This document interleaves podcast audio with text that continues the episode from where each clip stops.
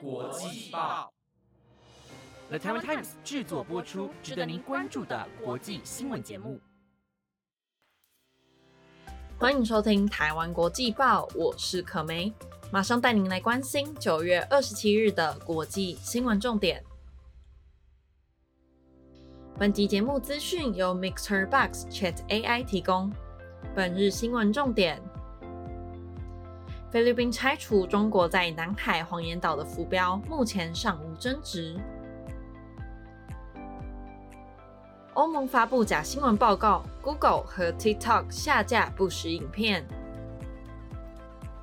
热浪袭击南半球，南美国家再创四十度高温。好莱坞编剧工会与制片协商达成协议，结束数个月的罢工。驻教廷大使馆庆祝中秋佳节，盼望世界和平。如果你对以上的议题有兴趣的话，那就赶快跟我一起听下去吧。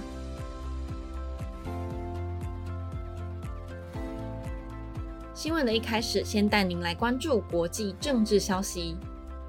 菲律宾海岸警卫队在二十五日拆除中国在南海黄岩岛设立的浮动屏障后，在昨日，中国表示已经清除屏障的残留物，目前两国尚无冲突产生。一直以来，中国常因南海主权问题与其他国家产生争执。由于南海蕴含丰富的渔业资源以及天然气，同时南海作为重要的航运通道，战略地位重要。沿海各个国家出于自身利益，希望控制自己主张所拥有的岛屿，而位在南海的黄岩岛水域，则是中国渔民的传统捕鱼场。这座岛屿目前是由中国所管理，不过菲律宾却声称拥有黄岩岛的主权，因此才产生主权问题。而近期大批菲律宾船只在政府的鼓励下前往黄岩岛海域钓鱼，却遭到中国海警船的阻挠。中国为了阻碍菲律宾的捕鱼行动，设置了长达三百米的海上浮标。而针对这个举动，菲律宾海岸警卫队发言人表示，中国这样做是无视国际仲裁的结果，并且故意不遵守法规。菲律宾国家安全顾问也强烈谴责中国设立浮动屏障的行为，已经严重侵犯到菲律宾渔民的捕捞权益。菲律宾海岸警卫队在二十五日表示，已经依照总统的指示移除中国在南海黄岩岛区域设置的浮标围栏。黄岩岛是亚洲最常出现争议的岛屿之一，因此菲律宾在二十五日做出的拆除屏障举动，可能会让菲中关系更加恶化。不过目前为止，两国尚未出现冲突的产生。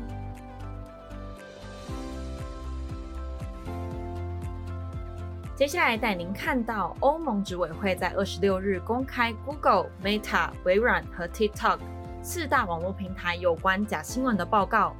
在 YouTube 发现将近四百个频道与俄罗斯政府有联系，以及在 TikTok 移除了两百多则与乌俄战争相关的不实影片等等。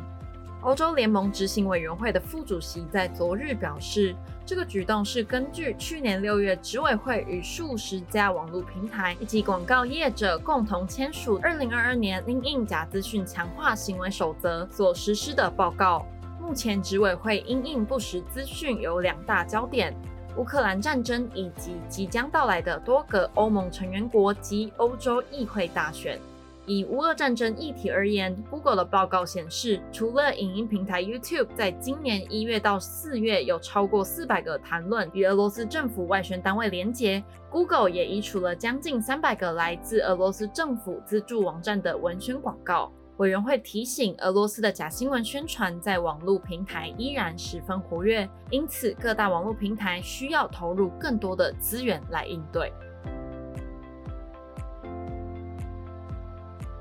接下来带您关注国际气候议题。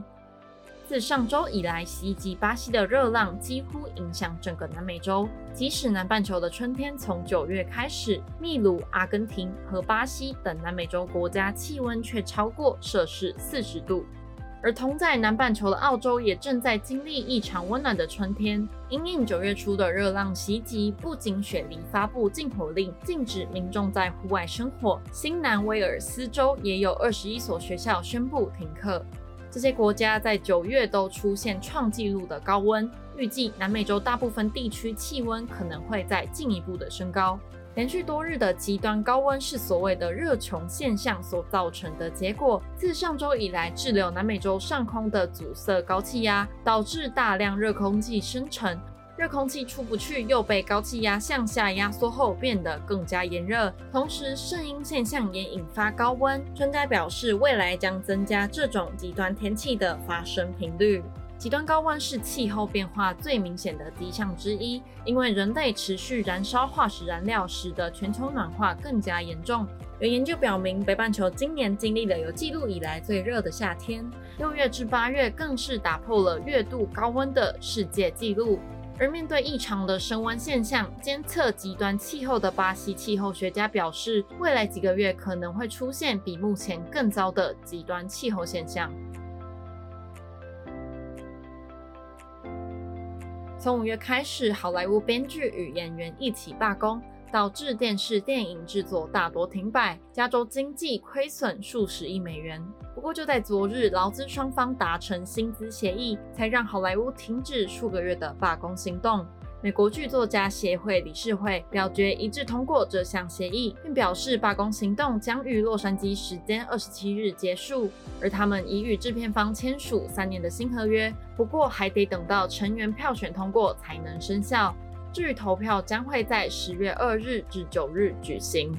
此次编剧罢工有两大诉求。第一是争取他们所写的节目在串流平台上架时能够拿到更好的酬劳；第二是确保人工智慧不会取代他们的工作机会。编剧工会也公布完整的合约以及条款，包括改善编剧的薪资，并且能够让他们在写作过程中获得保护，不受 AI 改编原有的编剧材料。但后续还会有更多的讨论。即使编剧工会逐步和解，不过由于演员的罢工问题仍在持续进行中，距离好莱坞正常运作恐怕还有一段路要走。演员工会也有望开启更多谈判，获取更多利益。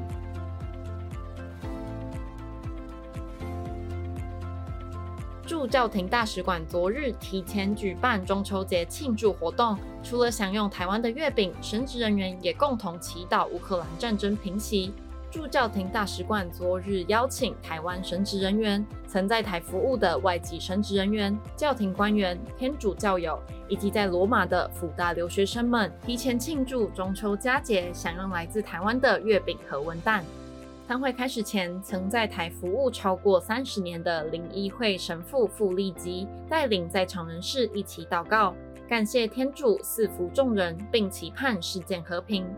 驻教廷大使致辞表示，虽然中秋节在习俗中是亲友团聚的节日，也不应忘记在乌克兰及世界各地正在遭受苦难的人民。因此，大使馆特别利用中秋聚餐机会，将祝福与关怀传达给正在承受冲突及灾祸的民众。以上就是今日的国际新闻重点。如果你对其他的国际议题感兴趣的话，可以持续关注国际报的最新消息。我是可梅，感谢您的收听，我们下次再见。